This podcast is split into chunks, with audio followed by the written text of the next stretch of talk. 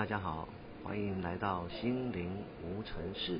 今天来跟大家聊一聊啊孩子的教育。昨天呢、有一个妈妈打电话给我，问我说，我的孩子啊都不太喜欢阅读，有没有什么好的方法可以让我的孩子喜欢阅读这件事情？我就来跟大家聊一聊今天这个妈妈问我的问题：什么是孩子的教育？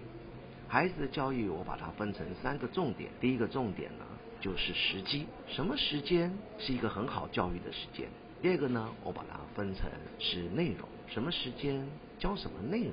第三个是方法，是什么时间教什么内容，用什么方法。